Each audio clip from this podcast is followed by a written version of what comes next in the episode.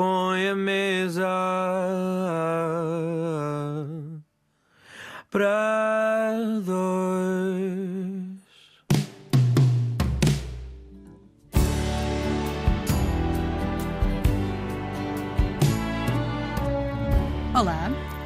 André Rocha e hoje convido Nuna para jantar. Atriz, encenadora, autora e ativista, utiliza a arte e a criatividade para a luta antirracista e na construção de uma sociedade melhor e esclarecida. Olá, Nuna. Olá. Bem-vinda. Muito obrigada. Vamos então jantar. Jantar caseiro ou deslocamos-nos a algum restaurante deste país ou fora? Olha, vamos nos deslocar. Neste momento apetece-me muito uh, podermos comer comida palestiniana. Podemos também aprender com as histórias ancestrais. É uma culinária que nos últimos tempos, graças a alguns amigos, eu tenho tido o prazer de experimentar mais e acho que também é um momento uh, na história onde também temos que não só estar presentes na luta pela liberdade uh, deste povo, mas também celebrar todas as coisas que este povo já nos deu culturalmente e, neste caso, gastronomicamente. Então, qual seria o, se a entrada palestiniana que podemos as duas aqui degustar? Olha, eu tenho uma amiga que recentemente hum. fez-me um hummus. Eu sei que isto é uma base que toda a gente come, hum. mas a verdade é que eu nunca consegui gostar de hummus. E ela fez-me hum. o hummus palestiniano e eu devorei aquilo, eu amei. Portanto, acho que assim, para a entrada, era o que eu mais. lindamente. Era o que eu mais gostaria. Vi numa entrevista que tu apelidaste como uma sonhadora. Sim. Nos inícios dos inícios da Nuna, antes de ser esta ativista no mundo digital, que sonhos é que tinhas? Que meios te foi levando a recorrer às histórias dos outros, às histórias da tua mente e imaginação, à criatividade? Realmente não consigo pensar em Nuna sem ser sonhos. E o primeiro sonho que eu sempre tive foi ser atriz. Comecei a falar e comecei a dizê-lo. Eu acho que é algo que eu me lembro muito bem e que eu ainda faço hoje em dia, que é eu estou a ver alguma série, algum filme, quando eu estou sentada no meu sofá ou quando eu estou hum. no cinema e automaticamente transportas transporto-me e penso logo eu poderia estar aqui. Ou eu já estou a pensar como é que eu poderia ter feito esta personagem de outra maneira, não desmerecendo o trabalho do ator que está a fazer, mas também eu começo logo a criar e muitas vezes Uau. faço logo sequelas daquilo. eu penso logo em 3, 4, 5 histórias. Eu lembro-me perfeitamente, há uns anos houve uma série juvenil da Netflix e eu gostei tanto das primeiras temporadas que eu escrevi outra temporada inteira só pelo prazer que aquelas personagens me traziam.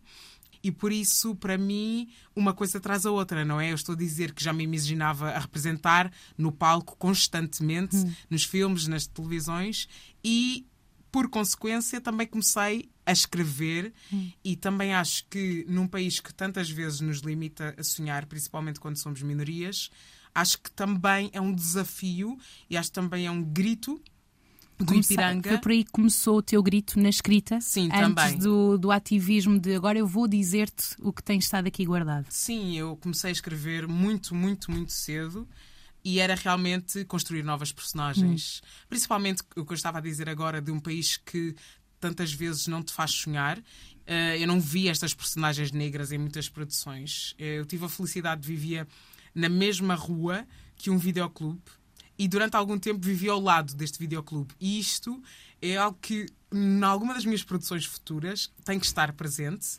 E eu lembro-me perfeitamente de que todo o meu pensamento era juntar, não sei, parte da mesada, ou juntar algum dinheirinho, ou atividades ou limpeza extra em casa Sim. para receber trocos, para depois ter o dinheiro para ir alugar no videoclube. E muitas vezes aquilo que eu não via na televisão portuguesa, a falta de representatividade, a falta de amor, encontrava em filmes, fossem americanos, fossem britânicos, séries, e eu alugava isto tudo. E quanto mais antigos ou não populares, e muitas vezes sabemos também, hum. mesmo indo buscar a outros sítios que têm alguma influência ou representatividade, principalmente negra, mesmo assim, estes não eram os mais populares, não eram o mainstream que metiam. Uhum. Portanto, para mim isso era ótimo no sentido de que eram os que estavam em desconto. Porque não eram os ah, blockbusters. Okay, certo. Então era sempre aqueles packs, leva dois, paga um. Portanto, eu tive esta possibilidade de encontrar e procurar-me a mim, procurar aquilo que fosse semelhante a mim, aquilo que me inspirasse também com a representatividade, a partir deste videoclube que foi um porto seguro por para aí 15 anos. Eu nasci com ele, não é? E depois, até ao fim da minha adolescência, portanto, se calhar até uns 18 anos, 20 anos, ele esteve lá e lembro-me perfeitamente no meu verão de 12 anos, o meu último verão de criança. A minha mãe, eu já não conseguia fazer mais nada do que se respirar representação e histórias. E a minha mãe, fizemos um pacto. Acordava já a coçar-me por mais histórias, por mais informação, por mais sonhos de outras pessoas que fossem informar-me como é que eu sonhava. E também já começava cada vez histórias mais políticas, mais entradas aqui e ali. Mas nesse verão eu fiz algo que foi 100 filmes num verão.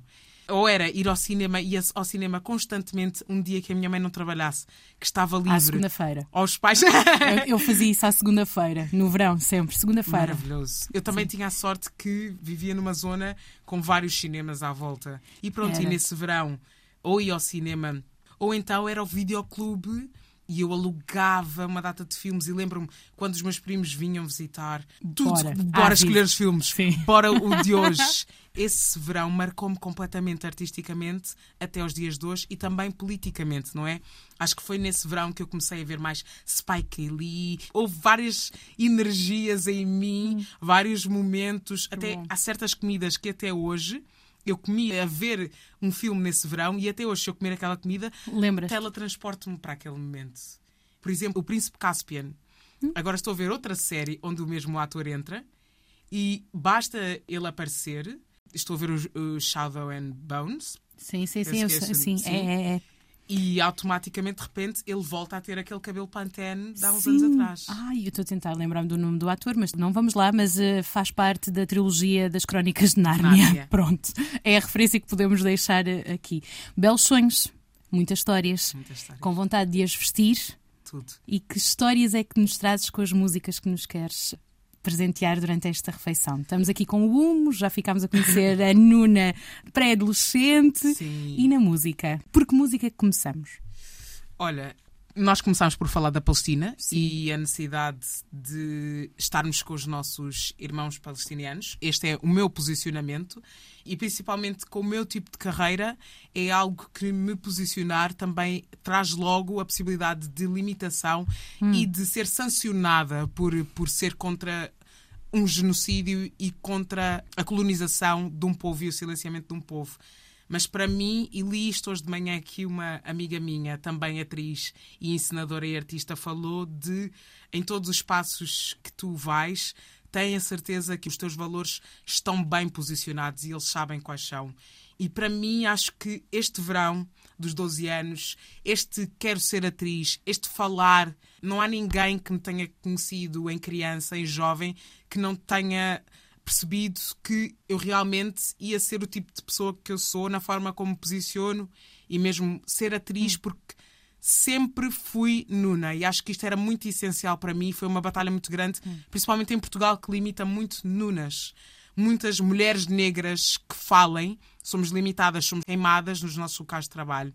E para mim é essencial ir dormir, talvez com muito menos trabalhos, talvez sem aquele espetáculo de teatro, sem aquela série, sem aquele filme, mas com a consciência de que sou contra genocídio e estou com o povo palestiniano na sua luta pela liberação e não vou acordar sendo outra pessoa. Não quero acordar sendo a Magda, não quero acordar sendo a Cláudia, quero acordar sendo a Nuna. E a Nuna é contra a opressão de qualquer povo, seja qual for o motivo. E, portanto, eu quero começar com o My Blood is Palestinian. Está a ouvir um Mesa para Dois com Nuna, atriz, encenadora, ativista, luta antirracista e não só. Também tens no teu perfil, Nuna, revisionista. E às vezes o pessoal fica muito perdido nos termos. Mas isto é um pedido de transformação ou de apenas apuramento dos factos, partilha desses factos. E às vezes a transformação, também já disseste tu, é feita nas pequenas coisas. Transformação também é feita de uma zona de desconforto. A maior parte de nós evita o desconforto. Principalmente no mundo atual onde vivemos, gostamos muito do nosso conforto, das nossas coisas, do eu, eu e eu, e cada vez mais afunilamos ao eu. Como é que nós ajudamos então a transformar, Nuna? Como é que tu fazes esta tua luta acontecer? Eu faço esta luta a partir do meu desconforto. Acho que seria muito. Começa por ti. Sim, E isto deixa-me desconfortável, preciso de falar sobre isso. sim, Purgas desta forma. sim. Acho que seria muito hipócrita ahm, ter um trabalho que exige conexão com os outros, pedir os co- o desconforto dos outros eu estando confortável. Há dois tipos de desconforto que eu apresento neste meu trabalho: o desconforto das opressões que eu infelizmente sofro. Eu estou desconfortável nisto e eu preciso de viver num mundo onde este desconforto não, Não não, não faz sentido, sim. Uhum. Não faz sentido. Portanto, é uma liberação minha, eu mereço mais.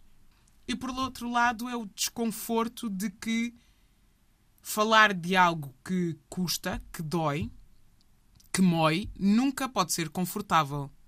Porque senão estamos a ter aqui um trabalho de ego e não Hum. realmente ativismo ou consciência. Então, quando te dizem assim, infelizmente temos visto mais propagado através das redes sociais, Hum. são um ótimo canal para partilhar diferentes falas, mas também limita, porque às tantas parece que vemos sempre repetidas as mesmas frases. Uhum. Como, por exemplo, agora tudo é racismo. Uhum. Como é que se responde a isto? Como é que, numa pessoa que está tão fechada na sua bolha, Uhum. nós conseguimos rebentar essa bolha e torná-la aliada? Sim, esta fala não é uma fala de redes sociais, é, está no top 10 de clássicos. Hum. Eu pensei em lançar um livro só com os clássicos.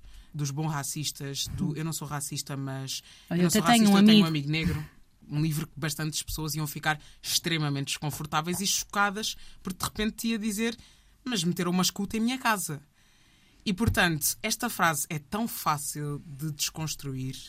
Em primeiro lugar, estas pessoas muitas vezes não vão mudar. E também temos de ter a Isso dói-me. percepção, sim, que a pessoa não quer realmente ter qualquer debate. Hum. Utiliza o debate como uma pretensão a minimizar a possibilidade de mudança. Hum. E nós temos que conseguir fazer paz com isso. Quem quer aprender vai aprender, quem não quer aprender não vai aprender. E se uma pessoa já tem o privilégio de estar na internet, também tem o privilégio a expor-se a um conteúdo oposto do que estes preconceitos que estão tão enraizados. Depois, outra coisa é que as pessoas gostam muito de sentir que são ataques pessoais, quando não são. Isto são sistemas de opressão. O racismo não é eu e tu e acabou aqui. São sistemas de opressão. É maior E do que nós. Muito maior do que nós. Mas fazemos parte desse Lá nós. está, daí, sim, daí que se formos a partir do ego ou só os nossos desejos, não vamos a lado nenhum. Ao mesmo tempo que estou a dizer isto, também é preciso dizer que temos que estar prontos a fazer parte do problema, mas não nos focarmos como nós sendo o problema, no sentido de que nós não somos o centro. Nós Ok. somos parte do problema. É isso. Mas não pode ser. Epá, mas o meu pai é mais velho e não vai desaprender e por causa disso eu já não consigo estar confortável com este conteúdo. Mais uma vez, isto tornaste-o sobre Ti. ti. Uhum. E não o que é que, que, que eu e a minha família podemos fazer pela mudança contra o racismo, contra a homofobia. É diferente quando nós somos ativos ou quando nós só tentamos ser defensivos da nossa bolha, do eu. E não é sobre o teu eu, é sobre algo muito maior, mas nós temos que começar a pup, pup, pup, desfazer estas pequenas bolhas. E agora tudo é racismo, é muito fácil de responder. Agora é tudo racismo porque antigamente ninguém podia falar. Agora muita gente pode falar. A tua comissão é que agora a fala que tu ouves não é aquela que te defende, que te apoia e que te permite continuar a oprimir ou estás confortável à volta da opressão. Agora tudo é falado. E o teu problema é esse, não o racismo. Porque ele sempre cá esteve. Nós sempre cá tivemos. A nossa luta é ancestral. Os teus antepassados a oprimir-nos e nós a lutarmos para a revolução. Agora nós estamos a ser ouvidos. Agora tu tens que ouvir. Então o único agora que é novo é a forma como o teu privilégio treme. E por consequência, tu tens que definir o tempo do opressor como o tempo totalista e o tempo do oprimido como um segundo, como uma ilusão. Até que nós falemos do agora ou do antes ou do depois como um tempo conjunto, eu não tenho tempo para os teus agoras, porque eu tive que ter tempo no passado, os meus antepassados tiveram que ter tempo, agora é tempo para a revolução. Isso sim. E isso é que lhes dá comichão. E ainda por cima, como fazer com notícias como as que temos agora tão recentes que indicam que o racismo na Europa aumentou, onde quase metade das pessoas de ascendência africana na União Europeia enfrenta racismo, discriminação, crimes de ódio no cotidiano, na procura de emprego ou de habitação. Esta foi a conclusão de um relatório da Agência para os Direitos Fundamentais. Quando estas notícias que são tão frescas e que são mais um prego na dor, achas que a tua luta é utópica? Acho que sim. Acho que qualquer luta por um mundo melhor é utópico. Mas, quer dizer, se não houver uma parte utópica em qualquer luta, então acho que ela não pode ser realista, porque vai ser só a realidade que nós já temos presente. Tem que haver algo mais que ainda não está presente neste mundo que nós possamos construir. Porque os sistemas que nós já temos construídos e estabelecidos não funcionam. Ou funcionam só para uma parte da sociedade. Se não há uma utopia na forma como nós imaginamos e sonhamos a sociedade, então não há um avanço. Este futuro não pode ser simplesmente baseado numa realidade estrutural que nós já temos aqui. Não pode ser só vamos melhorar isto e este ponto que nós já cá temos. E este é o principal problema em qualquer luta. E o meu trabalho não é só antirracista, é interseccional, é anti-homofobia, é anticapacitismo, é anti-machismo, portanto, engloba muitas partes de sistemas de opressão que são interseccionais, são interligados. Mas é muito importante dizer que o motivo por que nós também não avançamos mais é porque as pessoas, acima de tudo, acima de não quererem se sentir desconfortáveis, acima de só irem à luta até que a luta lhes toca a eles, toca à família, toca ao namorado, toca aos meios onde estão, toque àquilo que consomem, A sua envolvência a muito sua curta. bolha, acima de tudo, é a questão de que as pessoas não estão dispostas a fazer revoluções, a mudar, a menos que consigam ver qual é o futuro que vai ser estabelecido depois.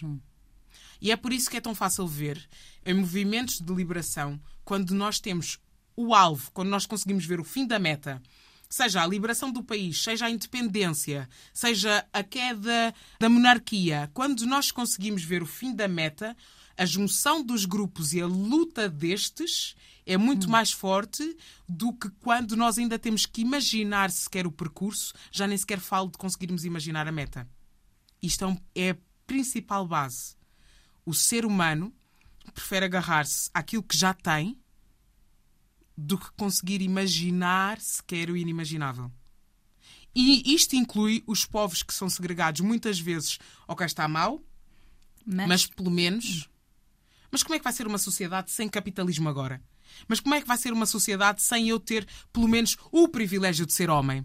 Ou o privilégio de ser branco? Ou o privilégio de não ter uma o deficiência? não conseguir visualizar, o não conseguir ver a luz ao fundo Uhum. do túnel que essa pessoa tiver a imaginar, limita e tranca. E vou sempre, faço só um bocadinho ali. é- Ok. Ainda é conveniente porque depois ainda tenho uma parte do mundo que eu encontrei e fiz alguma segurança aqui para mim.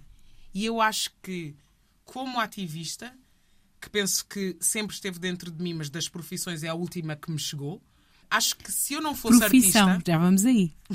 Acho que se eu não fosse artista, o meu ativismo seria muito diferente. Eu também não seria a Nuna, mas vamos aqui neste mundo paralelo onde eu sou a Rebeca. Se a Rebeca não fosse atriz, não fosse encenadora, se não fosse dramaturga, se não fosse escritora, não teria o tipo de imaginação que eu tenho. Eu rebento de imaginação por todos os lados. Eu crio personagens todos os dias. Se eu estou na casa dos meus pais, eu estou na hora de jantar a fazer personagens para eles e a contar histórias, com eles a rirem-se, com os meus amigos. é isto que me faz o coração bombear. Portanto, isso também vai informar a forma como eu sonho. Voltamos ao início desta conversa. E, por consequência, o facto de que só me faz sentido continuar a sonhar também vai influenciar o meu ativismo. E também sinto que é muito a minha bateria. Vale a pena. E depois também é. Eu sou completamente obcecada por história. Ainda com 7, 8 anos, eu já não pedia aos livros de história para ser lidos na cama. Acho que nunca disse isto. Eu dizia, pai, mãe, ah, lê-me a Revolução aqui, ou lê-me a Independência de X. Portanto, história para mim, eu O devoro. conhecer. Tu Devoro gostas de conhecer o outro. é essencial. A nossa base de pesquisa tem que ser uma constante. Para construir outras personagens, se eu não tiver bases de outras vidas, de outros tempos, de outros momentos, para depois ter eh, outro andar, outro falar, outro pensar, acho que se cava muito rápido. Essas são as duas profissões principais, não é? Uhum. Escritora, atriz. E a profissão ativista. É uma profissão Sim. Atenção que nós realmente nós temos o ativismo diário e eu falo muito disto, da necessidade de não termos tudo, por exemplo, só nas redes sociais ou só em certos lugares com certos pensadores, certos ativistas que realmente têm este foco. Todo lugar é lugar de mudança, é lugar de ativismo. E eu dou Ok. sempre este exemplo. O cabeleireiro negro de, de uma mãe de cinco filhos é um lugar de empoderamento negro, é um lugar de ativismo, é um lugar onde temos uma mulher realmente a construir um legado financeiro que muitas vezes as comunidades negras não têm essa possibilidade. Um lugar onde nós temos a comunidade cigana a conseguir liberar-se, a exigir por melhores condições de habitação, a exigir por libertação, é um lugar de ativismo. Nós termos ativistas timorenses também é um lugar de libertação de uma voz que em Portugal tantas vezes é silenciada. Todos os espaços são espaços de ativismo. Agora, ativismo como profissão requer outras estruturas. Em muitos moldes, eu sou paga como ativista, portanto já é profissional. E acho muito importante nós também termos clareza nos pontos em que nós nos colocamos. Eu sou paga e formada como atriz. É a minha profissão. Eu sou paga como, e, e formada como dramaturga. Eu sou paga para escrever. Sou ativista, faço investigação. Eu sou paga para este tipo de trabalhos. Faço parcerias. Houve uma altura em que criação de conteúdo era simplesmente aquilo que eu gostava. Hoje em dia também sou Gostou paga de para chegar tal. a esse ponto, entenderes que eu estou a trabalhar para este foco. Sim, tem que ter uma remuneração. Fez-te confusão seres paga para? Não fez confusão, primeiro porque eu vivo num mundo capitalista que não foi a minha escolha e é um capitalismo colonial. Depois, pessoas negras, façam o, seu, o vosso legado financeiro, façam a, a vossa educação financeira. Nós, no futuro próximo, ainda não temos qualquer solução ou qualquer mobilidade em massa para mudarmos esta estrutura capitalista, colonialista, imperialista ocidental. Por consequência, eu tenho e tenho o direito e o dever de cri- criar a melhor vida que eu possivelmente possa num sistema que me aprisiona. Isso faz parte do dinheiro. Se eu gostava de viver de outra forma, com certeza. Mas também tenho o direito de viver a melhor vida que eu posso Claro. enquanto tento criar sistemas alternativos e, acima de tudo, educar-me na forma como eu posso Ok. fazer parte desta outra mudança. E por outro lado, a questão aqui de darmos tudo de graça, principalmente quando é o nosso conhecimento, as nossas horas de trabalho, não é algo que eu concordo. Portanto, não tenho qualquer problema e acho extremamente ético. Desde que eu esteja a informar as pessoas e as pessoas tenham consciência disto, atenção, quando fazes tentar fazer parecer que não há qualquer ganho, mas há um ganho, isso é outra conversa.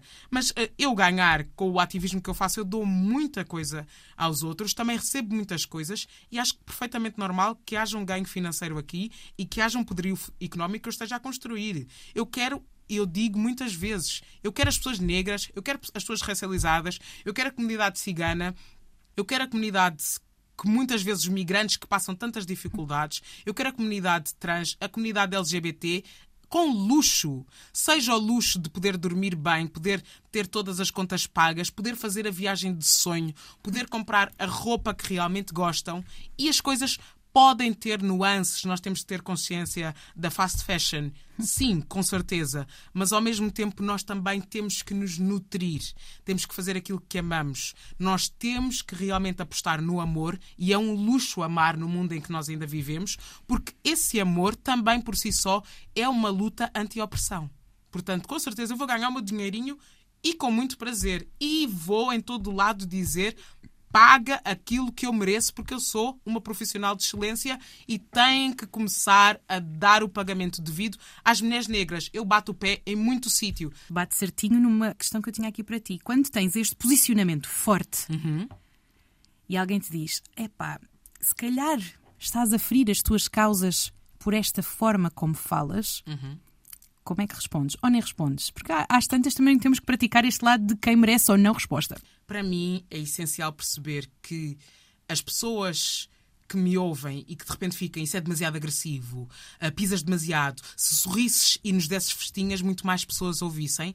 Se fosse um homem branco, cisgênero, a mesma fala é recebida de outra maneira completamente diferente. Portanto, se a pessoa não tem a capacidade de se descolonizar no que é agressão, isso nunca vai ser o meu problema. Agressivo é o racismo. Agressivo é a transfobia que mata todos os dias. Agressivo é a xenofobia neste país que diz que não aluga casa nem a pretos, nem ciganos, nem brasileiros. Agressivo É a xenofobia que permite que, se forem os migrantes a apanhar a fruta e a comida pelo país fora e alimentar as barrigas, tudo bem, mas se eu tiver que os ver, se eu tiver que dar casa em condições, aí já não. Agressivo são os trabalhadores que ficam a entregar motoboys, a entregar a nossa comida, mas quando morrem 16 pessoas num quarto, que deveria ser para duas, três pessoas e estão a ver 16 pessoas, não há qualquer movimentação. Agressivo é o Mamadou Ba ter que lutar pela sua liberdade de expressão. Agressivo é Cláudia Simões ter que ir a tribunal porque este país odeia mulheres negras. Este país é um país racista que se gosta de dizer acolhedor, mas é tolerante porque precisa de nós para continuar a funcionar. Portanto, se a agressão de Portugal ao mundo, se a agressão de Portugal a portugueses como eu, que não são brancos, que não sorriem a cada agressão e que não batem palmas cada vez que recebem migalhas em forma de direitos humanos, se isso é uma agressividade que as pessoas ficam confortáveis, então a minha agressividade a falar é com o maior prazer do mundo, ainda vou procurar onde é que posso ganhar mais agressividade. Isso sim. E com esta agora, respiramos nós as duas fundo. Deixo-te a ti também a respirar fundo. Com a próxima música que nos trazes, começamos com My Blood is Palestinian.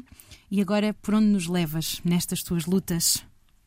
Bem, eu tinha uma música completamente diferente escolhida, mas depois do que acabámos de dizer, Nina, interlúdio 10 vezes melhor, é uma rapper brasileira que eu gosto muito e ela é muito power, woman power, poder das mulheres, muito empoderada e, portanto, é por aí que eu vou. Especificamente, estamos aqui em torno da comida tradicional palestiniana, mas é também uma cozinha que eu conheço pouco ou nada.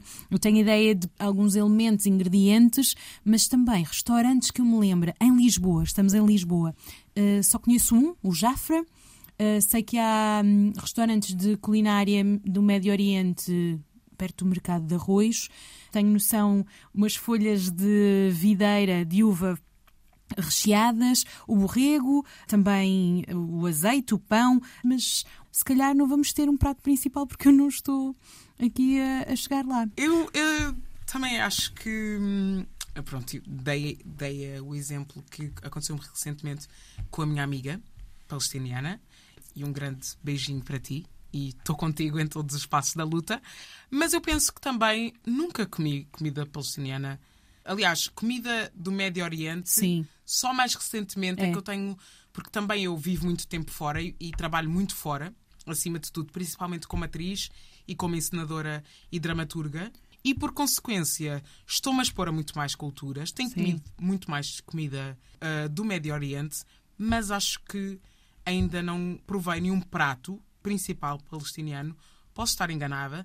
Alguns pratos, não é? Que são de internações, não é? É de uma Sim, zona de uma e não zona. só de um país. Uhum. Mas eu queria mesmo um, um, prato palestiniano. Portanto, eu vou convidar a todos os ouvintes Boa. a irem pesquisar o restaurante que estiverem mais próximo com comida palestiniana, chefes palestinianos, receitas palestinianas, livros palestinianos, comprar. É um apoio hoje em dia que dão.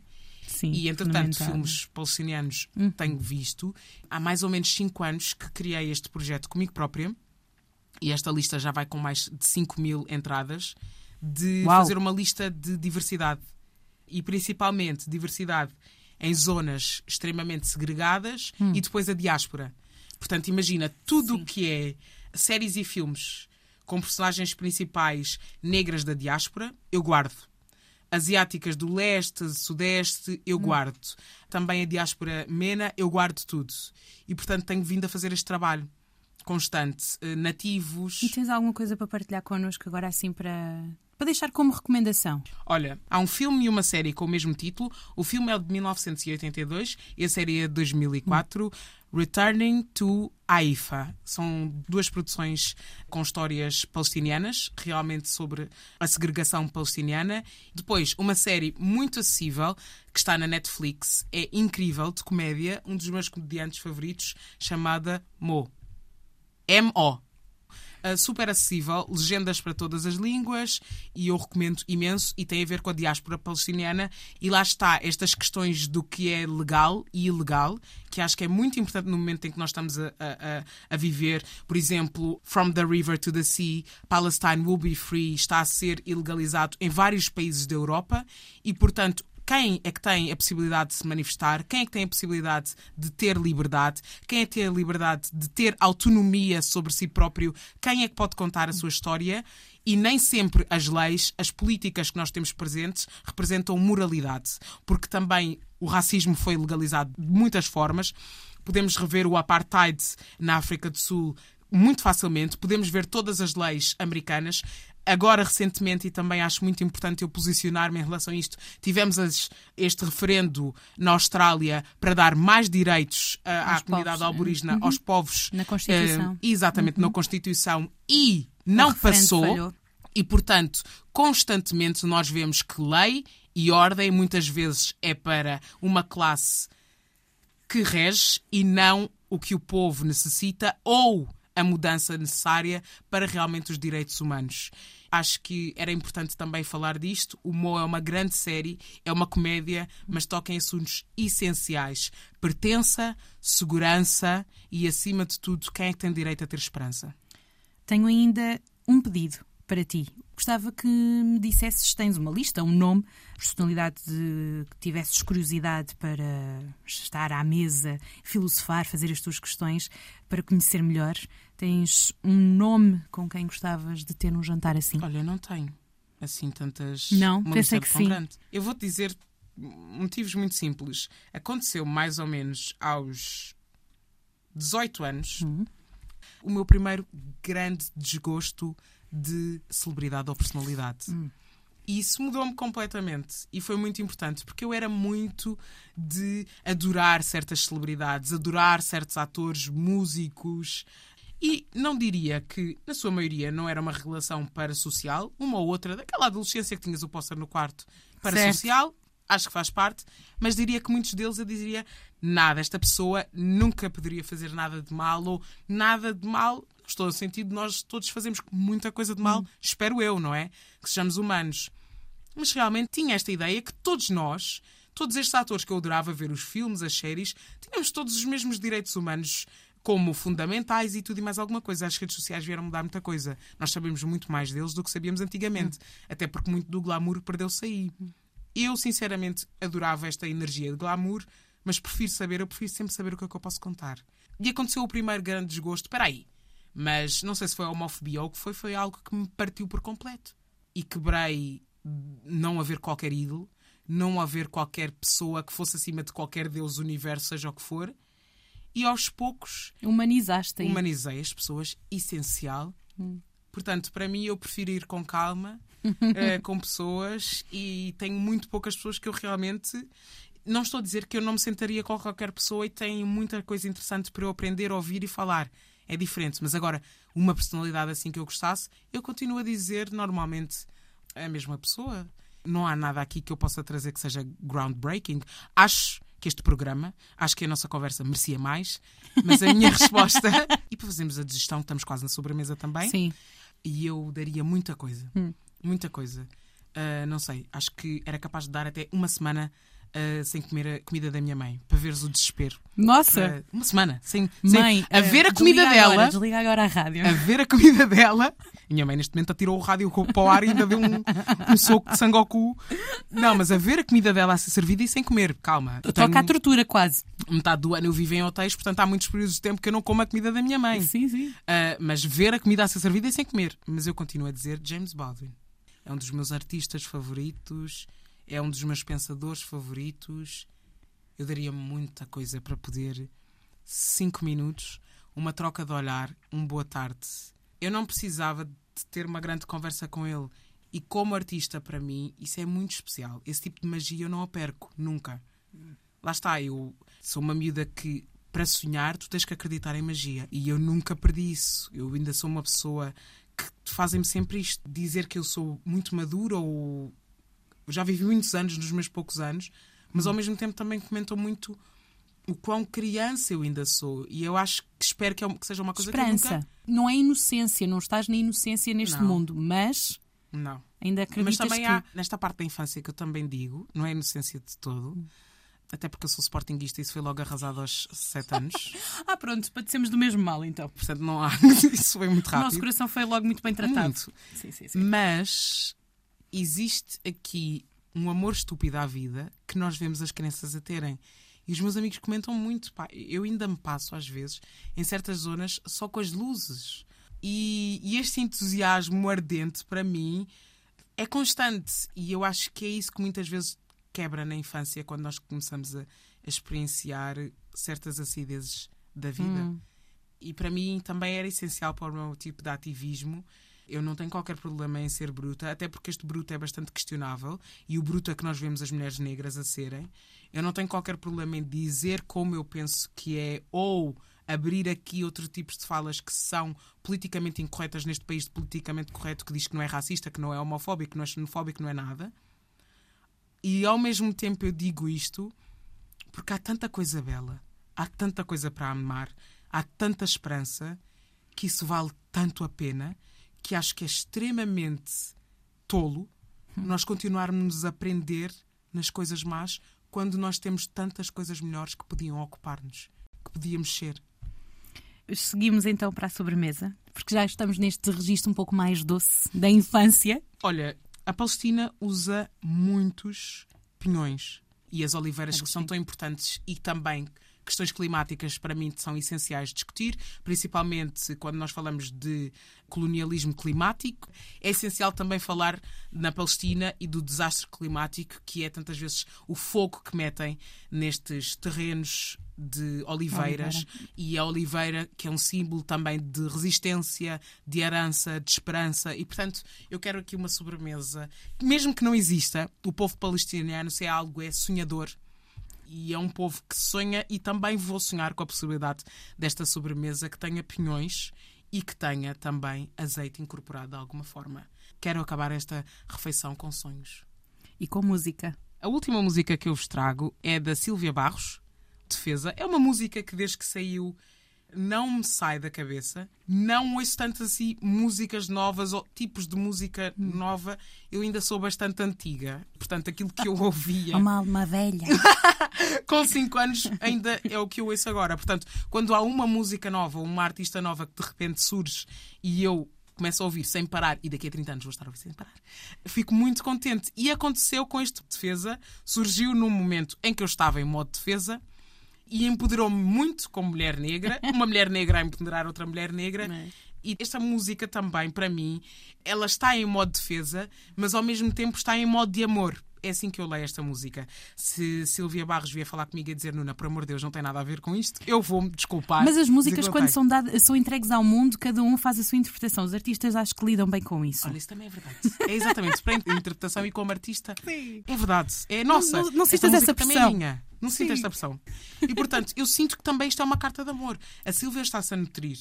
Este modo de defesa, não é? Às vezes nós temos que pôr estes escudos à volta e amarmos-nos e nutrirmos e amarmos aquilo à volta. E foi num período que eu também precisava de muito amor próprio. E este ano eu mudei muito e eu estou muito orgulhosa desta evolução. Houve muitos erros que eu fazia, muitas formas como eu falhava com os outros, que eu realmente sentei-me e pus-me de castigo ou aprendi as lições e ao mesmo tempo também comecei a deixar de autorizar muitos pisões que me faziam. E esta música, muitas vezes ao fim do dia, ou para sair de casa, ou a meio do dia, à hora do almoço, eu tinha que ouvir o meu modo de defesa para me energizar. E portanto espero a todos os ouvintes que ouvirem este modo de defesa, quer precisem de amor, quer estejam a suster este amor e a continuá-lo, que tem que ser contínuo, não é? Ou que realmente precisem de começar este modo de defesa, que esta música vos inspire. Obrigada, Nuna. Muito obrigada.